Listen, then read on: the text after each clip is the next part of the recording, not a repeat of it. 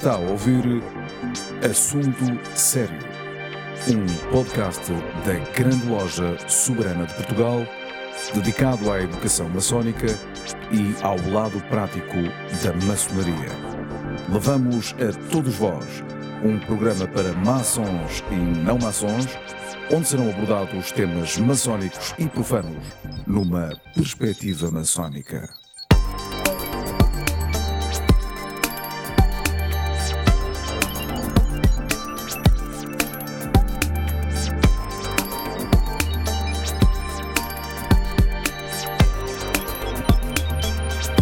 Vamos então iniciar mais um assunto sério, o podcast da Grande Loja Soberana de Portugal. Eh, o convidado de hoje é o professor Rui Lumelino de Freitas e a proposta de conversa para este podcast é Cristianismo Gnóstico. Eh, antes de mais, as boas-vindas ao professor Rui Lumelino de Freitas e eh, eu acho que a perfeição para os gnósticos pressupõe o regresso ao estado de pureza, não é? Isso é a perfeição. A perfeição é inatingível, não sei. Um, qual, é, qual é o sentido da sua, da sua exposição de hoje? Cristianismo gnóstico. Bom, um, obrigado. Um, a, primeira, a primeira coisa que eu queria referir é que eh, quando nós falamos de cristianismo gnóstico, e portanto e falamos das fontes relativas ao, ao, ao cristianismo gnóstico, um, estamos a falar de um conhecimento é, que, do ponto de vista científico e académico, é, eu, eu, costumo dizer assim de forma provocadora, que é conhecimento de ponta. Uhum. Um, nós, um, até, até umas décadas atrás, quando para falarmos de cristianismo gnóstico, não sabíamos o que, o que é que era o cristianismo gnóstico. Nós tínhamos, uh, as referências que tínhamos eram, eram as que tinham sido escritas pelos cristãos não gnósticos, que, um, uh, eh, que tinham escrito contra os cristãos gnósticos. Uhum. Em 1945, no, no Egito, numa, numa, numa povoação eh, que atualmente se chama Nahamadi, foram encontrados inúmeros textos e evangelhos, foram só traduzidos nas últimas décadas e eu diria que ainda não os digerimos, nem, nem academicamente, nem socialmente mas que revolucionam a nossa forma de pensar a, a história uh, ocidental, inclusive a história do cristianismo. A primeira coisa que nos traz a noção é de que, uh, uh, historicamente, o cristianismo primordial do primeiro século, segundo século, não era. era diverso. Portanto, havia uma diversidade de cristianismos. Na, nas primeiras décadas do cristianismo não temos fontes, no século II surgem centenas de fontes, com cristianismos muito distintos. E alguns desses cristianismos foram, uh, havia um, começou-se a formar uma comunidade que se chamou a si mesma ortodoxa, que significa opinião correta, os que possuem a opinião correta, que mais tarde se transformou no, naquilo que nós os conhecemos como Igreja Ortodoxa e como Igreja Católica Romana, e que, um, eh, de alguma forma, procurar, uh, uh, um, falavam dos outros, que eram os gnósticos. O termo gnóstico é um termo muito interessante, vem de gnosis, que significa conhecimento, mas não conhecimento no sentido corrente. Uh, gnosis significava conhecimento de experiência própria. Uh, na antiga Grécia, se eu tivesse a falar, sei lá, de, de uma teoria, translação da Terra à, à volta do Sol, uh, nós utilizaríamos a palavra episteme. Mas se eu dissesse que Uh, tenho uma caneta na mão, vou largar a caneta e há, e há uma força tal que faz com que a caneta caia e a seguir o largo e efetivamente a caneta cai, cai e vocês veem isto, portanto, vocês uh, sensorialmente experimentam, têm esta experiência de que realmente a caneta cai, então diríamos gnosis. Portanto, tem um, um sentido uh, bastante prático, concreto. Ora, há uma tendência na, na grande bacia do Mediterrâneo civilizacional, uh, uns séculos antes de, de Cristo né, né, e, e, uns séculos depois de Cristo, que poderíamos designar como uma tendência gnóstica em várias, em vários, uh, várias religiões, hum, em várias escolas uh, no mundo helénico chamadas escolas dos mistérios, onde havia esta, esta tendência para pensar que é possível conhecer o, a, a dimensão divina por experiência, não apenas numa ligação de fé, de crença, mas por conhecimento, sendo que esse conhecimento é, é descrito como uma experiência de transformação. Ou seja, não é possível eu conhecer Deus a menos que eu me torne Deus. Uhum. Na realidade, esta é uma ideia que ressurge na história do cristianismo continuamente. Hum. Já o, o mestre Eckhart, na, na Idade Média, eh, a certa altura disse uma frase extremamente provocadora que exigiu explicações. Ele dizia que a, eh, a sua principal oração era que ele pedia que Deus o livrasse de Deus. O quê? Pediram. O que é que ele está a falar? E ele explicou, porque ele, o seu maior anseio era ser uno com Deus. E se ele fosse uno com Deus, para ele deixava de existir Deus. Claro. Um, então, uh, isto, é, esta era no fundo, o, o, uh, nos textos, no fundo, estes cristãos uh, do, do início da história do cristianismo acreditavam que, assim como tinha havido um mestre, um salvador, um Jesus Cristo, filho de Deus, acreditavam que qualquer homem, e diga-se qualquer mulher, se poderia tornar filho de Deus. E e, e nesta base foram escritos centenas de evangelhos, uh, dezenas de apocalipses, uh, dezenas de tratados e que corriam no mundo do cristianismo e só no século IV então são, é que são definidos em concílio que não, não senhor, só estes quatro evangelhos são, são considerados sagrados, portanto canónicos, são canonizados e é formada eh, por eleição, por escolha, por decisão, eh, os, os textos que hoje conhecemos do Novo Testamento. Essa é uma decisão do homem.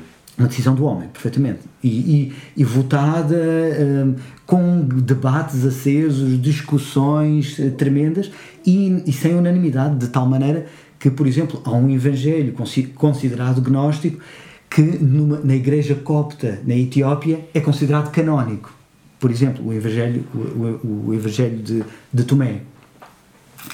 E, uh, essencialmente, uh, estes, estes textos falavam, no fundo, da experiência, da possibilidade da realização do ser humano, de modo a que se tornasse tão Cristo como Jesus. Ou seja, poderia, uh, estaria aberta para os gnósticos a possibilidade de o, o, qualquer ser humano se tornar um Cristo, um Filho de Deus. Tivesse uma conexão com, com a fonte tão, tão forte, tão intensa e, tão, e uma, com uma manifestação tão perfeita quanto Jesus Cristo. Esta era, está aberta essa possibilidade. Esta era a essência do, do gnosticismo, hum, do cristianismo gnóstico que encontramos no, nestes textos e depois alguns detalhes, algumas peculiaridades de alguns dos, dos autores. Um, uma era uma noção tripla uh, do ser humano em que, uh, que se perdeu, uh, que era o ser humano considera, considerava que o ser humano era um possuidor de um corpo, de uma alma e de um espírito. Sendo que, e esta era uma ideia corrente no cristianismo primitivo, que depois foi, foi abolida e o passou-se a entender o ser humano como possuidor de um corpo e de uma alma, e, e a palavra espírito, no sentido de posse individual, é, é, quase como um sinónimo de alma. Porém, no, no, cristianismo primitivo, havia esta noção de que o ser humano possui um, um corpo, portanto, uma dimensão corpórea que, que obviamente não é eterna e, e é mutável. Uh, uma alma que é mutável, mas, uh, apesar de ser mutável como o corpo, é eterna e um espírito que é imutável e eterno. Portanto, o, a noção de espírito não é só transcendente, portanto, fora de nós, no sentido do Espírito Santo, mas o espírito é algo imanente, ou seja, uma posse própria. Isto traz problemas uh, teológicos tremendos, inclusive sociais e políticos, porque se é possível uma conexão espiritual direta, então significa que, em última análise, é possível eu, eu ligar-me absoluta, totalmente, total e perfeita a Deus sem intermediários. Portanto, sem hierarquia. Portanto, sem autoridade. E isso, uh, enfim, podemos adivinhar onde, onde, onde pode ir parar. Claro. um, e, e isso era, era efetivamente algo uh, visto com uma, com uma certa preocupação. Uh, outro, e depois outra, outras características, uh, enfim, também culturais, era que no, no, cristianismo chamado gnóstico, porque eles, eles próprios não se chamavam a si mesmos gnósticos, eram chamados gnósticos um, como uma forma de sarcasmo pelos, pelos orto, pelo cristianismo ortodoxo que também não eram comunidades distintas. Havia algumas comunidades, por exemplo em Roma, onde dentro da mesma eclésia, dentro da mesma comunidade, havia gnósticos e não gnósticos. Não era uma coisa como se fossem igrejas diferentes. Ou, era uma tendência, em tendências. No século II estamos a falar de tendências que circulavam. E outro aspecto era o, o, o papel da mulher estar perfeitamente equivalente ou, ou, do homem, sendo que em algumas escrituras gnósticas, como o Evangelho de Maria Madalena, Maria Madalena é apresentada como uma mestra espiritual acima dos apóstolos. É ela quem compreende Jesus melhor que os apóstolos e lhe explica. Por exemplo, estou a falar também do Evangelho da Pista e Sofia. Uh, e, enfim, e outros detalhes uh, que eram considerados heréticos. O, o termo herético vem de aeresis, que significa aqueles que que fazem um movimento de escolha, os que escolhem. O que era considerado um bocado mal considerado. Enfim, estou a dar umas pinceladas que, obviamente, uh, claro, claro passarão uma imagem um pouco rude, um pouco grosseira e que precisaríamos de entrar em, em maior detalhe. Mas uh, vários evangelhos gnósticos são, então, são muito claros nesta ideia de que uh, é necessário só aquele que se transforma em Cristo realmente pode conhecer o, o, é, é, o verdadeiro cristianismo, portanto, o, o verdadeiro cristão é aquele que se transformou em Cristo, não num crente. O objetivo era claro. não se tornar um crente, até poderia começar por ser um crente, mas o, a meta era uma emancipação, uh, no sentido de uma, de uma ligação com a fonte primordial, o, o Pai, Mãe Universal. Isso tem uma carga religiosa muito grande, não é? Sim, claro que não pode, pode não ser admitida por todos, não é? Naturalmente, é, é uma carga religiosa, é, é estamos a falar do, do cristianismo sim, sim, claro, inicial. Claro. De qualquer modo, o, o, o, homem, quando é definido assim, como, como o professor Rui Lumelino de Freitas disse, um, o, o, corpo, a alma, o espírito, mas hum, atualmente há mais coordenadas, a mente. A mente não é um, importante para o, para para o ser humano e não merece uma classificação à parte? Uh, na, enfim, os, os, gnósticos não, não, não, vão por aí. não, não trabalhavam com, com, com, os conceitos que nós uh, claro. atualmente temos, mas uh, se, se, observarmos de forma detida os, os textos gnósticos daquela época, percebemos que muito, muitas das funções que atribuímos à mente, eles atribuíam à alma. Uhum. Hum. Sendo que a alma, uh, sem a orientação do espírito, uh, era estéril, era considerada estéril. Portanto, a, a alma, a mente, hum, muitas vezes, por exemplo, uh, no hermetismo, o nous é traduzido por mente. E hum, incorretamente, quer dizer, é, ou de forma muito limitada, porque é uma mente espiritual, uma pois, mente claro. inspirada.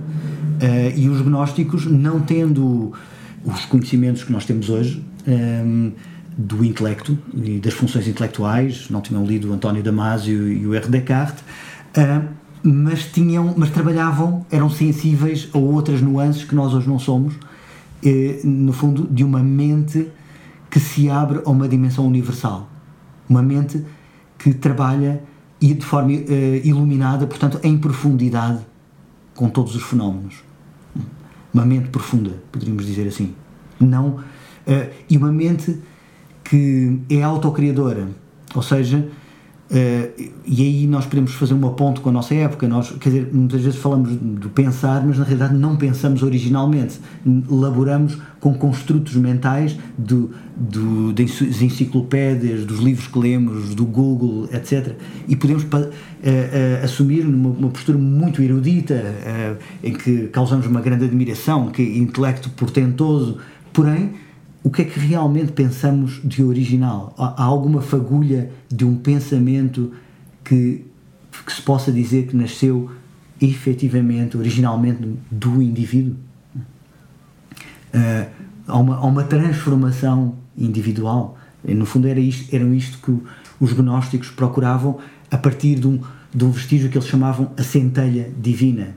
A centelha divina para eles era uma espécie, à maneira também neopitagórica, que era das escolas neopitagóricas pitagóricas contemporâneas, que era uma espécie de uma, uma centelha do fogo universal, no fundo, da inteligência universal, poderíamos dizer também. Ou do amor universal, para ser mais, mais concreto. De facto, o ser humano é uma complexidade, não é? Uma complexidade. E os gnósticos trabalhavam, trabalhavam profundamente com essa complexidade e procuravam uh, esta tendência que, enfim, uh, que não que não, não se ingrou. O, o, um estudioso da matéria, António Pinheiro, tem um livro que se, que se chama uh, Los Cristianismos Derrotados, ou seja, uma série de cristianismos que não se ingraram na, na história. Uh, depois, alguns reemergem. Na Idade Média, temos o, o catarismo aqui na Europa, uh, uh, enfim, que se espalhou de repente por toda a Europa, ou já estava em toda a Europa, e que, que no fundo é um, é um, re, uma, um reemergir desta tendência gnóstica de ver a religião. Agora. Um... E, e, desculpe, e foi, não, não, eu, tudo eu, bem.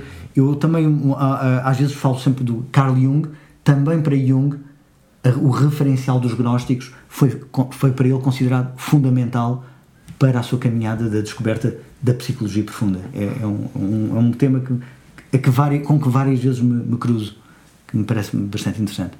O Deus universo entendido.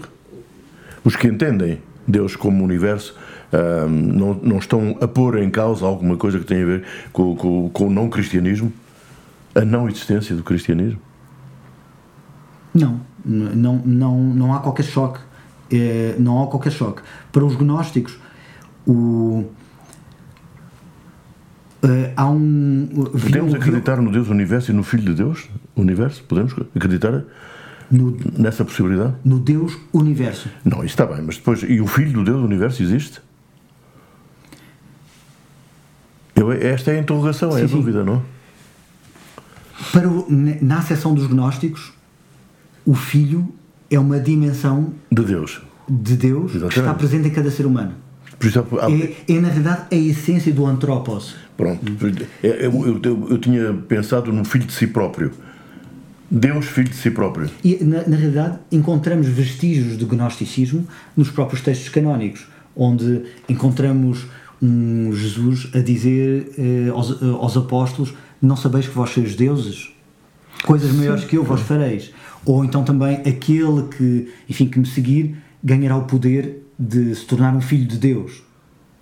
Portanto, de alguma maneira está inerente uh, uh, esta dimensão. Uh, para os gnósticos, o Deus não é o universo. Por isso é que eu fiz a pergunta. Deus é o universo no sentido, na, na acessão de que há uma emanação. Há uma série de a uma criação por emanações. E então, para os gnósticos, Deus é o quê? É a plenitude. O pleroma. O pleroma é a manifestação. O pleroma, para, para os gnósticos, a plenitude é não só um estado ou uma, algo que se sente, mas é também uma realidade substancial. A plenitude. E a plenitude é uma é, é já a própria natureza divina que interpenetra tudo, o, o, absolutamente todo. Apesar de eles terem às vezes uma noção um pouco dualista, uh, de, como ponto de partida, onde no fundo, onde ao contrário dos herméticos frisam muito divino e não divino, mas como ponto de chegada uh, são extremamente monistas, ou seja, na realidade tudo é o pleroma. O pleroma interpenetra tudo. O tudo e o nada estão juntos, não é? O nada é, na realidade, o pleroma, que é o tudo, uhum. é o nada no, do ponto de vista do, do ser humano natural que, que observa. E por isso há uma, há uma frase muito. Do, neste texto do, do. que eu até poderia terminar uh, por aí. Uh, Uh, há uma frase do, do, do, de um texto do gnóstico, o Evangelho de Tomé, que eu acho um texto delicioso. Aliás, começa de uma forma extremamente misteriosa. Começa por dizer: Este é o Evangelho de Didymos Thomas, e aquele que o ler e compreender ganhará a imortalidade. O que é fantástico. Eu comprei esse livro por 5 euros. É um bom, ganhar é a um bom investimento. imortalidade. É um bom investimento. Por 5 euros. E, portanto, eh, eh, bom, e, e começa logo eh, a parte misteriosa por, por dizer que é o Evangelho de Didymos Thomas, eh, sendo que Didymos quer dizer o gêmeo em grego e Thomas quer dizer o gêmeo em, em hebraico. Portanto, é do gêmeo, o gêmeo. E, enfim, eh, à parte várias especulações que se fazem em torno do que gêmeo é este, havia uma tradição hum, gnóstica de se considerar que precisamente essa dimensão espiritual em nós é considerada o nosso gêmeo celeste. A nossa sisígia, a nossa, a nossa contraparte celeste. Portanto, o, essa é uma proposta, enfim. Mas há uma frase, eh, há uma frase muito interessante eh, que poderíamos, eh, aliás, duas gnósticas muito interessantes, que eh, uma que, que no fundo remete para uma busca e uma transformação, que começa por dizer que aquele que procura não deixe de procurar até que encontre. Quando encontrar, ficará perturbado. Estando perturbado, ficará maravilhado e reinará sobre o todo. Bom, quando, quando lemos isto, perturbado é interessante, ou seja, que significa que aquilo que se procurava não era aquilo que se estava à espera. Aquilo que se encontra não é aquilo que se estava à espera. Sim, senhor. Ou seja, é algo que, que é inconcebível, o que está em perfeita hum, eh, eh, eh, sintonia com, com os gnósticos, que insistem muito no Deus incognoscível. Portanto, aquele encontro é qualquer coisa que não se estava à espera, no entanto, é maravilhado e reinará sobre o todo. Aqui há um salto. Uh, pessoa, uou, mas reina- reinar sobre o todo significa ser Deus. Portanto, este encontro significa uma transformação. Bom, e isto é um pouco. é- enfim, para os nossos conceitos, para aquilo que estamos habituados, parece-nos um pouco bizarro. Uh, quando lemos um outro, um outro texto uh, uh, gnóstico, encontramos um- uma pista para compreender esta, esta, esta passagem.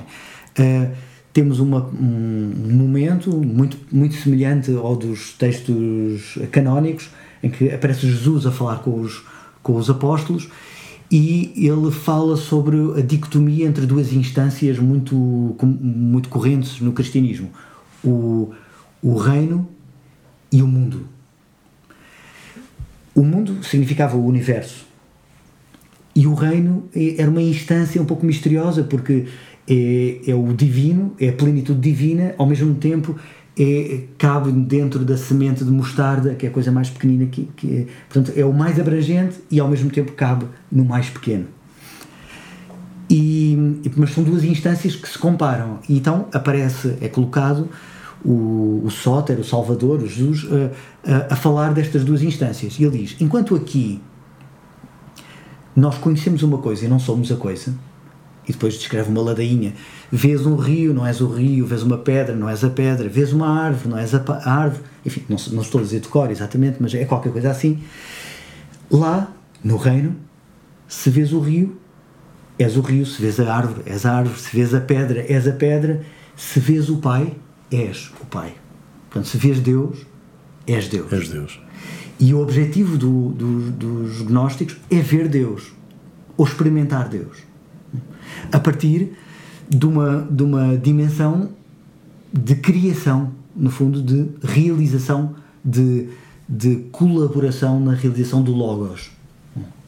No fundo, da, da, do verbo, da palavra, hum, no fundo, da, do plano universal. Por isso, no princípio, era o verbo. Não? Precisamente. Exatamente. precisamente. Exato. É a assunção total Claro.